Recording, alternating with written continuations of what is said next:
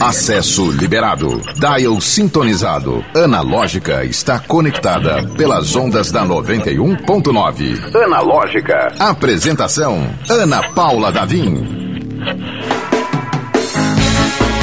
Olá! Seja muito bem-vindo, bem-vinda, bem-vinde. Este é o Analógica. Eu sou Ana Paula Davim. Agora 5 horas e 2 minutos, ao vivo aqui em Natal, para você que está escutando ao vivo, naturalmente, porque este programa, ele é analogicamente digital, ele rompe as barreiras do tempo, então se você quiser escutar este ou outros episódios, você pode acessar pelo youtube.com.br 91FM Natal ou ainda pelas plataformas de streaming Spotify e Deezer. Estamos lá, Analógica com Ana Paula Davim. Só procurar que a gente tá por, por lá ao alcance do seu celular, sem rimar. Meu Deus, não consigo parar. Segura, Eliton Walter!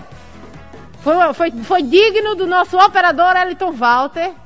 Eliton, dê seu gritinho. Tá orgulhoso de mim? Meti uma, uma rima aqui sem parar, que foi lindo. É, nunca mais eu consigo fazer um repente desse. Vamos lá, vamos apresentar nossa equipe maravilhosa. Depois do Eliton Walter, nosso operador e gracejador em off, ele faz bastante gracinhas infames às vezes. Temos o nosso querido produtor, concentradíssimo, tira a mão da máscara. Aê! Nosso competentíssimo André Samora. Segura, garoto! Pois muito que bem. Como é? O homem que fala só. Não, ele não fala só. Ele, ele, ele tem várias pessoas ali em reunião, então ele está discutindo constantemente com os vários elementos da cabeça dele. Tá? É normal. Quem, quem não faz isso? Ei, vamos participar com a gente. Entra no YouTube, já falei, youtube.com.br 91FM Natal. Estamos ao vivo. E também pelo WhatsApp, 98111 910. Eita, errei. 9190 98111 9190. Agora vai. Muito bem.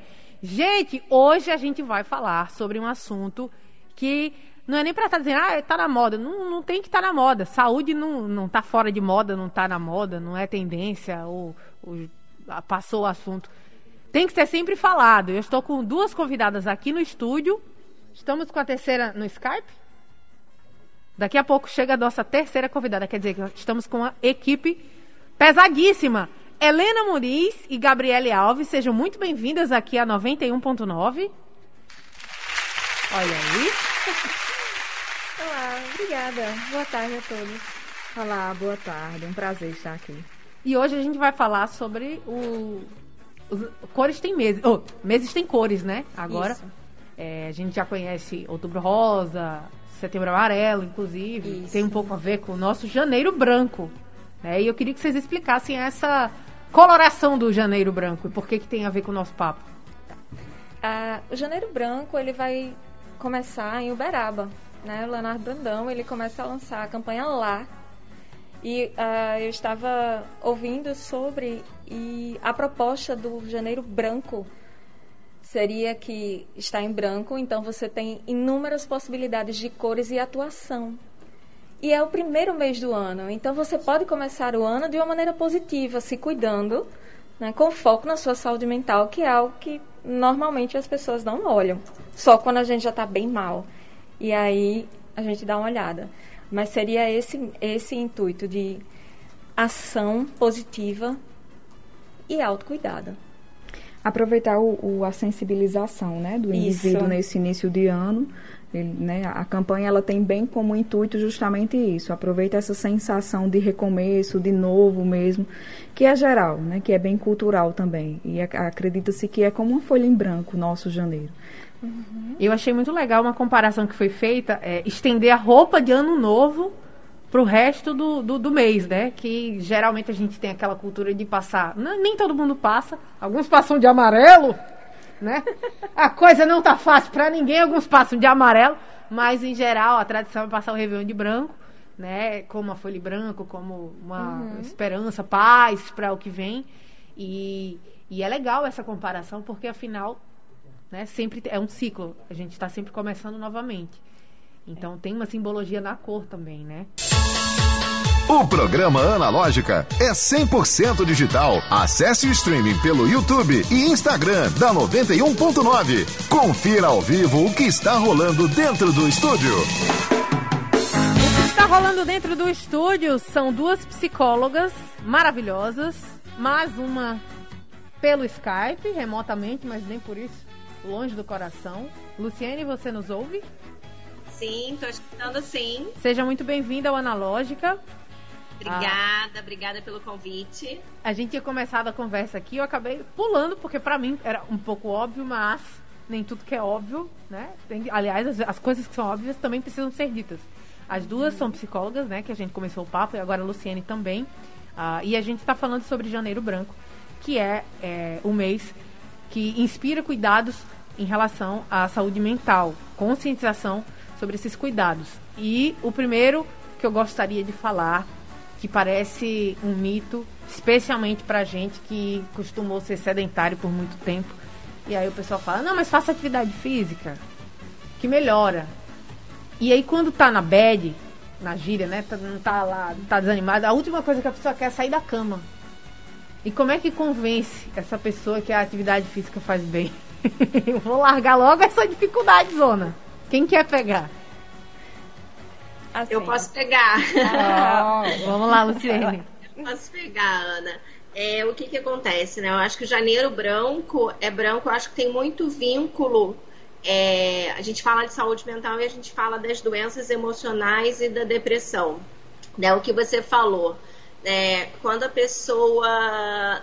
Como que convence a pessoa a sair da cama? Quando a pessoa está mal emocionalmente, está depressivo, não consegue sair da cama né? Porque as doenças mentais, embora isso não seja de conhecimento das pessoas, elas se transformam, elas vão se transformando em doenças físicas também. Então, assim, dá um cansaço, dá dor no corpo e a pessoa não, não consegue. Então, assim, a gente precisa, em alguns momentos, começar com a saúde mental, com esse tratamento. E é importante, eu acredito, também a, a acentuar que a, a a atividade física, ela é um somatório a longo prazo, né? Não é uma medicação, não é um remédio. Até porque, inclusive, as medicações, a terapia medicamentosa, ela leva um tempo para fazer efeito. Uhum. Então, é importante a gente pontuar bem isso, que é um somatório daquilo que eu venho fazendo com a minha rotina. Uhum. Né? Não, não implica dizer que ah, a pessoa que está sem forças, a depressão, ela vem muito gerando esse perdi minhas forças. Não implica dizer que quem não faz isso ah, vai ficar depressivo. Cada pessoa é muito única. Mas é importantíssimo a gente lembrar desse somatório. Eu acredito que quando a gente pensa em janeiro, a gente tem que pensar também os 11 meses que vem à frente, uhum. né? Então é, é, necessário que a gente faça essa forma preventiva do cuidado com a nossa saúde mental. Além né, da prevenção, outra coisa, a, os tratamentos de saúde mental são, é uma tríade. Né? Nós temos a terapia, uhum. a atividade física e, quando necessário, a psiquiatria. Uhum. Então, é importante. Obrigada. É importante também olhar para o todo e compreender, como o Gabriel falou, que é um, é um somatório e não é uma coisa imediata, não é instantâneo. Né? Demora um tempo até que a gente assimile, até que a gente consiga perceber os resultados. É, a Gabriele falou, não, acho que foi a Luciene, mas a Gabriele também a, a, afirmou isso, dessa falta de força, né? Uhum. E junto com essa, esse desânimo vem uma alteração do sono também, né? Que é, acho, acredito eu que seja bastante comum em quem está com um sinal amarelo ali, precisando de um, de um inspirando certos cuidados. Então, gente que tem insônia ou sono em excesso uhum. é algo a, a se prestar atenção, né? Sempre.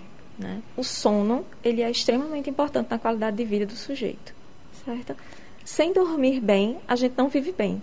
O sono ele vai reparar todo o esforço que foi feito durante o dia, ele vai permitir que o corpo se recupere do dia. Se eu não durmo, aquilo vai acumulando, acumulando e chega um ponto de comprometer cognição, movimentos, enfim. Então é sempre importante olhar para o sono. Legal. É, em relação à tríade que foi falada, né, é, atividade física, Terapia? Terapia. E psiquiatria. Isso. A gente tem um. Agora o, esse tabu todo está caindo.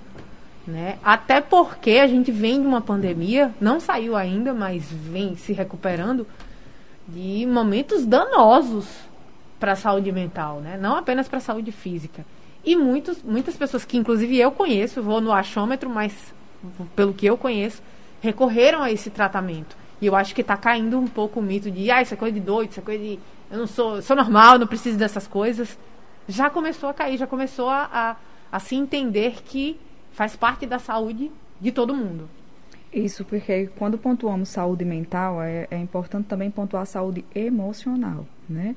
Não é só o meu adoecimento que precisa de uma terapia medicamentosa, da parte psiquiátrica mesmo, mas também o meu emocional. Como eu estou lidando com as minhas emoções? Como eu estou regulando as minhas emoções? Então, esse janeiro branco, ele abarca saúde mental e saúde emocional. A saúde emocional é aquele indivíduo que está passando por desregulações emocionais e que procura a psicoterapia. Né? A saúde mental vem através também da terapia medicamentosa. Isso é interessante é, que a Gabriele falou, porque a gente costuma colocar no mesmo pacote saúde mental e saúde emocional. E aí, pelo que eu vi, existe uma certa diferenciação, isso, né? Isso, porque muito tabu ainda tem, eu tô com algum problema no meu relacionamento, problema, né, na escola, enfim. Aí eu começo, não vou pro psicólogo porque eu vou precisar de medicação. Não. Nem sempre é preciso a medicação. A medicação é um somatório excelente quando é necessário. Né? E aí, e... Ah, Ana. perdão, Pode falar, Luciene, perdão. Oi. Então, Ana, você falou um ponto aí importante sobre a pandemia, né? O que, que eu acredito? Né? Veio a pandemia aí, eu acho que quebrou um pouco do tabu, né, é, de psicólogo, mas assim, a pandemia, ela não foi a causadora do problema de depressão, de ansiedade, de conflitos familiares, né? Eu acho que essas questões, elas já existiam antes, né? É, eu acho que a pandemia só veio para a pessoa fazer contato com aquela situação que ela precisa resolver, né? E eu acho até que faz muito sentido a campanha ser em janeiro, porque é um, é um início de um novo ciclo, né? Onde todo mundo está positivo, onde todo mundo está começando um ano com vários planos, e aquela pessoa que emocionalmente não está bem, né? Que está desanimado que não vê perspectiva. Então, eu acho que faz muito sentido essa campanha ser em janeiro, é, em referência a isso. É, você falou aí sobre fazer planos, e eu acho que todo mundo, quando tem. É da cultura da gente, né? Se tem um ciclo de 12 meses, a gente sempre encerra. Ah, terminou aquele ano, começa o outro ano com essa, esse vigor maior. E todas fazem psicoterapia, fazem terapia clínica aqui? É, sim. Como Sim. é que lida com aquele paciente que, ah, não vou mais fazer plano porque nunca dá certo, e aí já começa a minar a própria autoconfiança. Porque eu acho que durante a pandemia tudo ficou mais difícil, né? Inclusive essa confiança em si próprio. Hum. Então, começar o ano e colocar, sei lá, no papel ou em qualquer, qualquer ferramenta de organização e dizer eu quero traçar isso aqui e realmente se movimentar para executar, me parece que ficou um pouco mais difícil do que nos anos onde não havia essa dificuldade a mais, né? Quando a gente não tinha tido uma, uma pausa tão forte, uhum. né? Porque meio que a pandemia ela veio como um freio no ritmo de vida que nós tínhamos. Uhum. Né? Nós tínhamos um ritmo frenético e aí a pandemia parou tudo e tivemos que lidar com isso. Né? Como foi dito, é, aprender ou perdão, olhar para as questões que já existiam. E sobre isso, né, é ajudar o paciente, principalmente, a entender o ritmo dele. Por exemplo, é, eu tenho um paciente que quer estudar. E aí ele coloca que vai estudar 10 horas por dia. Coragem, né? É, né? Nada contra, mas é. coragem, 10 horas. 10 horas por dia. E aí a gente. Vamos, vamos pensar com carinho, vamos pensar com cuidado nisso. Né? 10 horas por dia, realmente isso é viável? Será? Porque se eu coloco algo assim, pode se tornar muito frustrante e, ser, né? e não ser tão benéfico.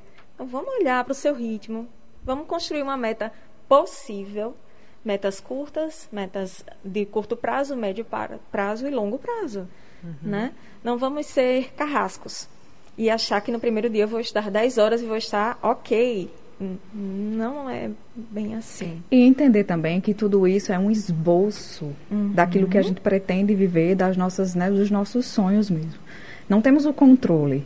Né? É importantíssimo falar sobre isso quando a gente faz essa junção da pandemia com o planejamento. Né? Todo mundo, eu vi muito isso. Eu não vou planejar mais nada. Planejei várias coisas e veio a pandemia e tirou todos os meus planos ali. Mas é necessário que a gente entenda que isso é um esboço, um roteiro, um mini Exato. roteiro de onde eu, eu pretendo chegar durante o ano, o que eu pretendo conquistar durante o ano.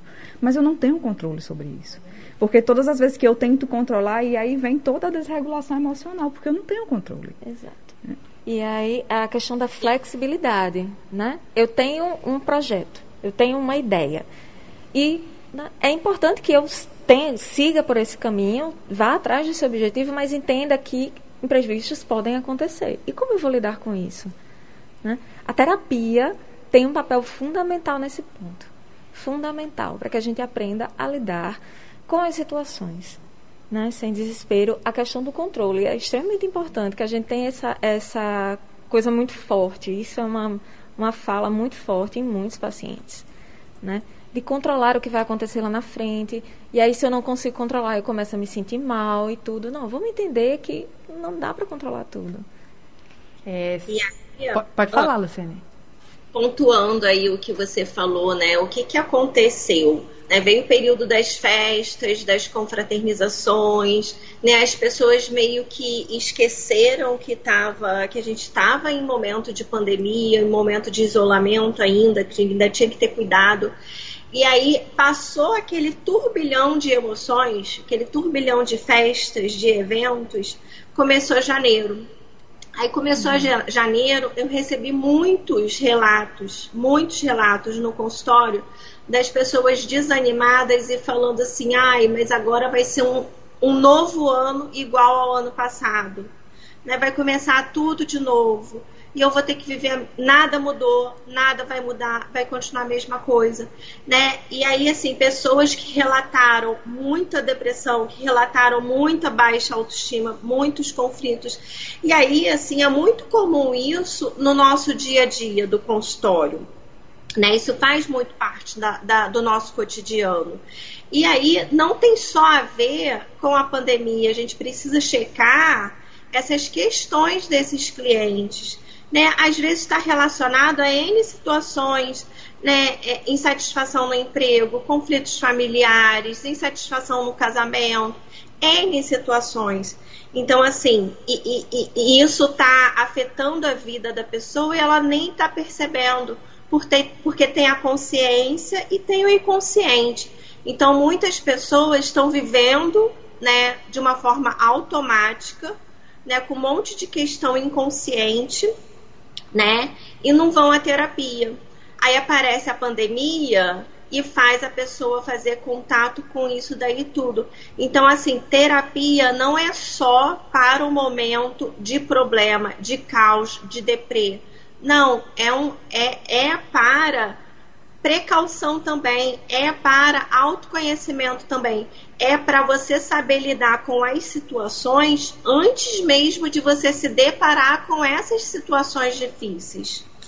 Isso. É, eu costumo dizer que não se ensina a nadar para quem está se afogando, né?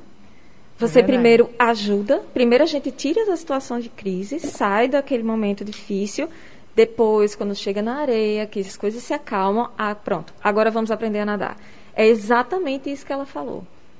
Não dá para fazer no meio na, da crise. Então, Eu... por isso que a terapia é importante, não só na crise, para que a gente aprenda exatamente É aquela fra frase que diz, né? A terapia começa quando a sessão termina. Isso. Uhum.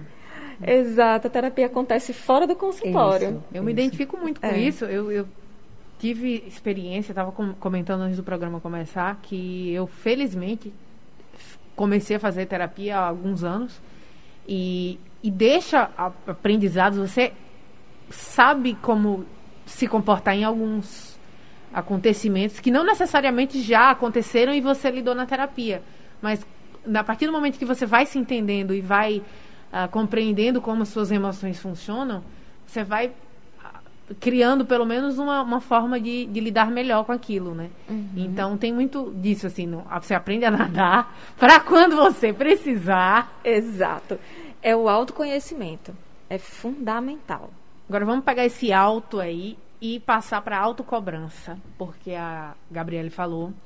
E acredito que uma geração, essa geração vindoura, falando da minha própria geração do André, a geração alfa, que está crescendinho ainda, é, a gente vem sobrecarregado de autocobrança. Então, é uma tentativa de ser, de entregar 10 horas de estudo, de entregar uhum. a perfeição em, em, tudo que faz, ou excelência, ou, ou, enfim, é uma coisa que é humanamente impossível, porque tem altos e baixos, e que às vezes a vida não está funcionando. Por exemplo, não dá para ser feliz quando você perdeu tantos entes numa pandemia. Isso é normal. Então, existe, existiu pelo menos uma autocobrança, uma onda de autocobrança generalizada. E eu queria saber se isso refletiu na, nas consultas de terapia também. O imediatismo, né? Eu acredito que, infelizmente, a gente vive um pouco da escravidão do imediatismo. Eu preciso para agora, em três segundos, eu vou atualizar todo o meu currículo aqui, igual eu atualizo o Instagram. E a gente acaba se tornando escravo disso, se cobrando cada vez mais, é, com essa autocobrança, com essa entrega de um sucesso. Mas o que é esse sucesso? Uhum. O que é que você quer entregar? É, e é necessário a gente falar sobre construção. O processo de autoconhecimento, ele não tem como em uma, duas, três sessões acontecer um processo de autoconhecimento ele precisa de um processo terapêutico, né, de um tratamento terapêutico. As coisas não acontecem em três segundos, né? A vida não muda. Eu acho muito engraçado que quando a gente olha para o Instagram, para aqueles rios, né, coloca a mão assim, puf, me transformei, é. gente. A vida não muda em três me segundos. Me dá um desespero aquilo. Isso. Porque, gente, o processo todo foi né? É, eu Louco. aprendi, inclusive, na terapia, essa frase, assim, aprenda a aproveitar o processo. Se o processo não tá bom, Aí você vai ter que ver qual é o melhor processo, ou mudar de processo. Uhum. Porque é basicamente o caminho, né? Quando a gente, ah, a felicidade é um caminho e tal. E aí aquele Reels que cobre a mão, TikTok Isso. que cobre, tá num, tá de um jeito, pá. Ou seja, jogou o processo por, lá, por água abaixo. Só Isso. importa o início e o fim. Isso. E não se constrói, né? Quando a gente olha para uma construção de um imóvel mesmo, quanto tempo Isso. leva, né? Vem a base, depois vem o acabamento final. Então, do mesmo jeito são as, no as nossas situações, as fases. Precisamos viver cada fase de acordo com, a, com o tempo que a fase necessita e não com aquilo que a gente quer. Ou os outros ou os outros ah, nos é. cobram, né? Isso. Então é necessário ter essa maturidade e eu acredito que a, é a palavra muito forte que a gente precisa guardar é não ser escravo desse imediatismo, né? Precisamos ser livres. Eu preciso viver os meus processos. Luciene, você ia falar, ia fazer é. algum comentário, pode fazer. É, o que, que, eu acredito, né? A gente vive num mundo muito capitalista, né? A gente vive num mundo onde a era é digital, é tudo muito rápido. Eu acho que a gente precisa aprender a prestar atenção nessas questões, porque isso faz com que a gente se torne pessoas imediatistas sem se perceber. Se você for ver, hoje em dia o WhatsApp tem aquele acelerador de áudio. Você não escuta mais a pessoa falando. Adorei você ter pontuado. O ritmo da pessoa, né? Você, você, você bota lá um minuto, é, 1.5, 2 e tem esse acelerador em tudo, no YouTube, no WhatsApp, em tudo. Você, então, o que que acontece? Aí a gente começa a se tratar como máquina. A gente uhum. começa a parar de olhar, olhar para os nossos sentimentos, para as nossas sensações, para a gente, para pessoas que têm corpo e têm mente, que têm emoções. Né? Isso tudo está muito no dia a dia.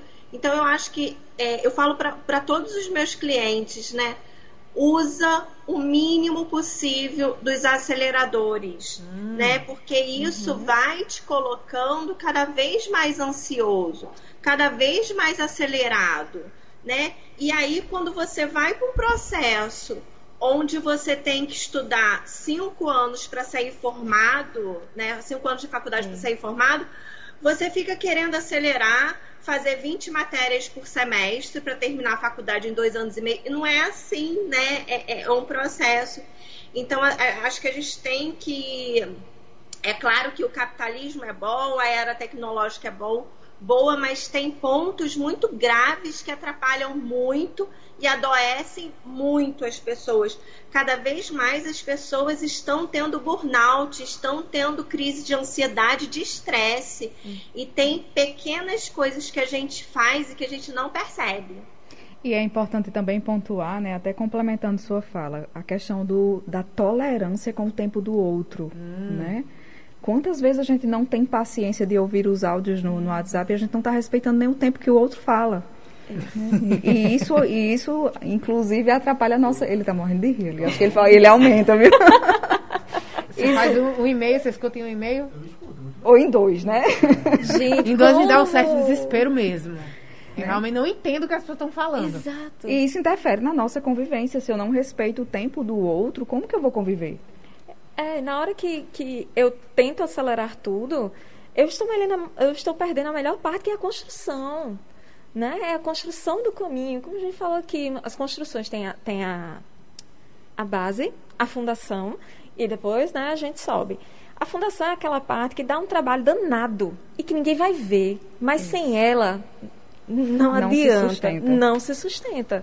Né? Então, é a construção do meu caminho. Eu quero não sei, eu tenho uma meta lá na frente, certo? E aí eu sempre estou olhando para ela. Mas eu preciso construir esse caminho até lá. Porque eu não vou botar a mão na frente, tirar e estar lá. Tá tudo pronto. Não é assim. Sabe uma coisa que eu, eu vou baixar muito o nível, ou não, talvez, porque é ao alcance de todos. O André, eu vou olhar para os olhos de André Samora, nosso produtor, e usar como exemplo o Luciano do BBB. Agora. Porque você entende BBB. O Luciano é um, um, Big Brother que acabou de começar. E ele falou cerca de cinco vezes já que ele quer ser muito famoso e muito rico. Ele já falou algumas vezes. Zé Patrício também. Zé Patrício está aqui, nosso querido ADM do Instagram. É, e ele já falou algumas vezes isso. E está começando a incomodar o pessoal que está assistindo o programa porque não, não tem um caminho. Tem um destino. Como é que você vai ser famoso? Você vai ser famoso por quê? Você vai ser rico por quê? O que, que você pretende fazer? Não tem.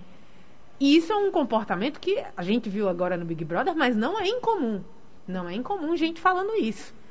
Então, é de certa forma preocupante quando você tem o destino final ali, ah, quer ser famoso. Por quê? Pra quê? Como? É, e aí e a, a gente olha. Perdão, Lucine. E o, o primeiro pensamento é: ok, você quer isso, e o que, que você está fazendo para chegar lá, né? Isso é a construção. Luciene? Então, né, é, quando isso acontece com os meus clientes, que eu acho, que eu acho muito importante a gente destacar é, é para que que você quer ser famoso? Porque às vezes a pessoa é, escutou que ser famoso e rico é bom, mas ele nem sabe o, o que, que é aquilo, nem sabe se combina com ele. Então, é, o processo de autoconhecimento é para que que você quer ser famoso? O que que você vai fazer? Como você vai fazer? Né? A maioria das pessoas não sabem, Ana. Elas só querem aquilo porque ela escutou do pai, da mãe, que tem que ter dinheiro, que tem que ter um, um carro maravilhoso, que tem que ter uma casa maravilhosa, mas nem sabe. Não para então, para refletir sobre aquilo que está buscando, né? Exatamente. E aí, quando a gente faz um processo de psicoterapia, né, como prevenção, como autoconhecimento mesmo, você já se questiona, tá? Eu quero ser famoso, eu quero ser rico, para quê? Né? Porque senão eu vou ganhar o BBB e eu vou torrar todo o meu dinheiro, né? Vou ficar pobre de novo, que é o que acontece com a maioria das pessoas. Muitas pessoas acontecem isso. Então, é, as pessoas precisam voltar a si e perguntar para que que eu quero isso construir uma narrativa em cima disso. O programa Analógica é 100% digital. Acesse o streaming pelo YouTube e Instagram da 91.9. Confira ao vivo o que está rolando dentro do estúdio. Analógica. O Elton Walter estava comentando aqui. Posso comentar, né, Elton? Não tem segredos aqui que rola um pouco de vergonha alheia com alguns reality shows, aí ele, ele prefere ficar. Pois é, tem, tem dessas, né? O rapaz queria ser famoso nível. Quer ser famoso nível Beyoncé. Vamos ver se ele vai conseguir. Se Deus quiser, ele alcança o que for melhor para ele, porque claramente o objetivo aí tá um pouco esquisito. Até pra ser Beyoncé no Big Brother não vai conseguir, não. Beyoncé tá, né? né? Enfim. Gente, é, a gente falando aqui, comparações, usar o pobre do menino que se comparou a Beyoncé aqui e usar a armadilha da comparação. Acho que chega a rodo para vocês, né? Uhum. É, vários perfis de, de, de, que falam sobre saúde mental e saúde emocional eh, já falam, pelo amor de Deus, não se compare. Você não. Não, você não vai ser igual a fulano, você vai ser a melhor versão de você mesmo. E eu queria que vocês falassem um pouco mais sobre isso, porque às vezes a pessoa tem uma autoestima tão baixa que ela fala, não, não quero ser igual a mim, eu quero ser igual a outra pessoa. E aí, como é que resolve? Ah, uma coisa em que a gente estava falando aqui, estava conversando e pontuando que vem à mente é eu vou fazer isso, não, eu quero ficar rico, igual a fulano. Ok, mas quem? Qual é a sua referência? Você está fazendo as coisas pelos outros? Você está fazendo por você? E aí entra a questão da comparação, que às vezes as pessoas comparam sem, sem perceber. Tipo, ah, você não faz isso, mas fulano faz. Sabe o seu primo, seu primo que fez o já primo engenha... rico, desgraçado do primo o rico. primo que vira referência, que já fez tudo, chegou à lua e você, coitado, tá no segundo grau. Tá? Geralmente Ou, o segundo primo- grau, gente, ensino médio. Como chama? Não, isso mesmo, Né? dá, dá pra entender. E Geralmente aí- esse primo desgraçado passou no concurso público com 21 anos, né? Tem E já sempre tem, esse... já tem casa, já tem carro. E você não. E aí, essa comparação gera sofrimento. E as pessoas não, não param para olhar para o sofrimento do outro. Então, assim, se comparação nunca é um bom caminho. Né? Olhe para você, você pode se comparar com você. Há 10 anos eu era assim, né? Sei lá, há 8 anos eu usava o cabelo azul e era assim, eu não tinha tatuagens e aí hoje eu sou assim, eu estou atuando na clínica. Eu trabalho com tal coisa, eu tenho uma filha, eu moro sozinha, lá, lá, lá. Ok. Você está feliz? Estou, estou bem. Comparado com lá. Mas eu não posso me comparar com a minha vizinha. Ou com o primo rico, enfim. não é uma coisa saudável. Gera sofrimento. E aquilo que gera sofrimento é interessante que a gente afaste. E é interessante a gente falar sobre né, esse, esse, essa rede social hoje, os influenciadores. né? Aham. Eu acredito que a própria palavra está dizendo não se compare. Né? A questão da influência é que você retira aquilo que é bom que a outra pessoa transmite. Eu me sinto influenciada por, pelo que é bom, mas eu também compreendo que eu tenho o meu tempo, que eu tenho a minha Isso. forma de desenvolver essa habilidade. Isso. Então, quando a gente olha para esse universo hoje online, para esses influenciadores, a gente precisa muito ter essa maturidade de entender. Vou retirar aquilo que é bom e aquilo que eu consigo desenvolver, que nem sempre é o que ele faz. Né? Mas eu, eu somo, eu tiro algo que some para mim, não que me diminua. O- a comparação ela vai sempre gerar essa frustração e essa sensação de diminuição, porque eu não tenho como desenvolver o que ela desenvolve. Cada um tem, tem sua forma e sua habilidade de desenvolver. E a maturidade de saber que é um recorte, né? Isso. Isso, perfeito. É um Exato. fragmento, né, dali da vida. Luciane, tá caladinha? Ainda tá aí? Oi. Então, eu acho, né, Ana, que a gente, a gente aprende isso desde de criança, né? A gente vem num processo educacional que é extremamente comparativo. Né? É, o, o aluno lá na escola, quando tira 10, ele ganha a estrelinha, ele é colocado lá no quadro como os três primeiros lugares. Pelo menos na minha época de escola era assim. Né? E a gente ficava o tempo todo tentando disputar aquilo, né? Tentando competir, tentando ter o primeiro lugar, tentando ser a preferida da, da professora, da tia da escola. A gente cresce assim, né? É, e aí a gente vai para a internet, é assim. A gente vai trabalhar nas, nas instituições, nas empresas, é assim. Né? E aí como que vai falar para a pessoa para não se comparar? Né? A pessoa automaticamente, inconscientemente, ela vai se comparar. Mas às vezes é muito complicado a pessoa se comparar, né? É como que eu vou me comparar, né? É, eu sou branca, loira, alta, 1,70, como que eu vou me comparar com a Gisele Bündchen, que tem 1,80, que é modelo, que é rica, que é magérrima, né? Existem alguns padrões que a gente não consegue comparar. E aí a gente começa a se anular. Então é fortalecer o seu eu, é fortalecer as suas vontades, fortalecer quem você é. É isso que as pessoas estão precisando para parar a comparação. Analógica. Com analógica, neste papo sobre janeiro branco, sobre saúde mental, sobre saúde emocional, mandar um abraço para Tamara Muniz, Érica Daniele e Eliane, Eliane Fux, que estão aqui, já comentaram, já participaram com a gente. Infelizmente o tempo está voando, então eu queria agradecer muito a presença das nossas convidadas de hoje e pedir as últimas considerações e os últimos, de repente, o último conselho, aquela dica que não pode faltar para quem está escutando a gente agora. Começando por você, Helena. Ah, né? Obrigada pelo convite. Foi um prazer estar aqui.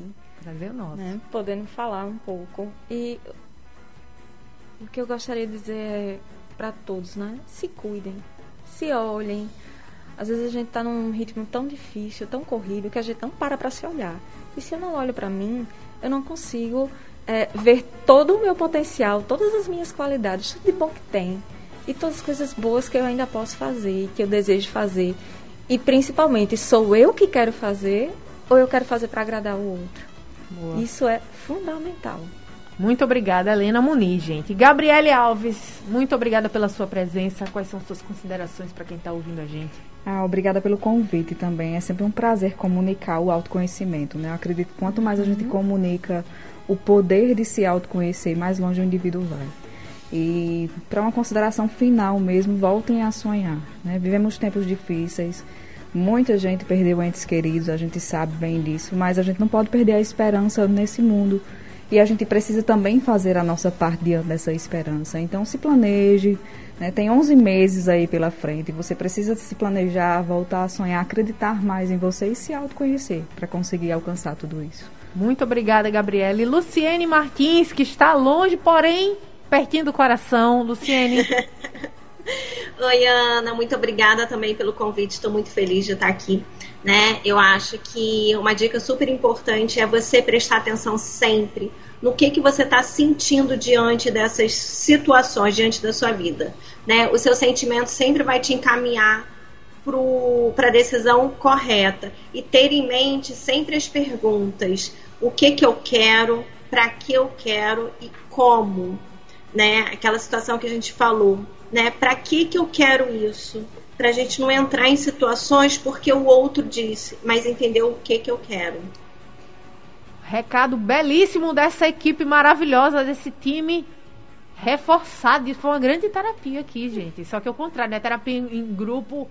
Um, um, grupo, grupo uma terapia, é, e o grupo tivemos um grupo de, de, terapeutas, de psicólogas aqui para. Tá bem, hein, Ana? Tá bem. Eu tô, Ana, tá bem. já disse, eu tô me sentindo muito contemplada e eu acredito que o ouvinte da Analógica também. Muito obrigada pela presença de vocês. Amanhã tem Analógica a partir das 17 horas. Até amanhã. Tchau, tchau. Analógica, você chegou ao seu destino.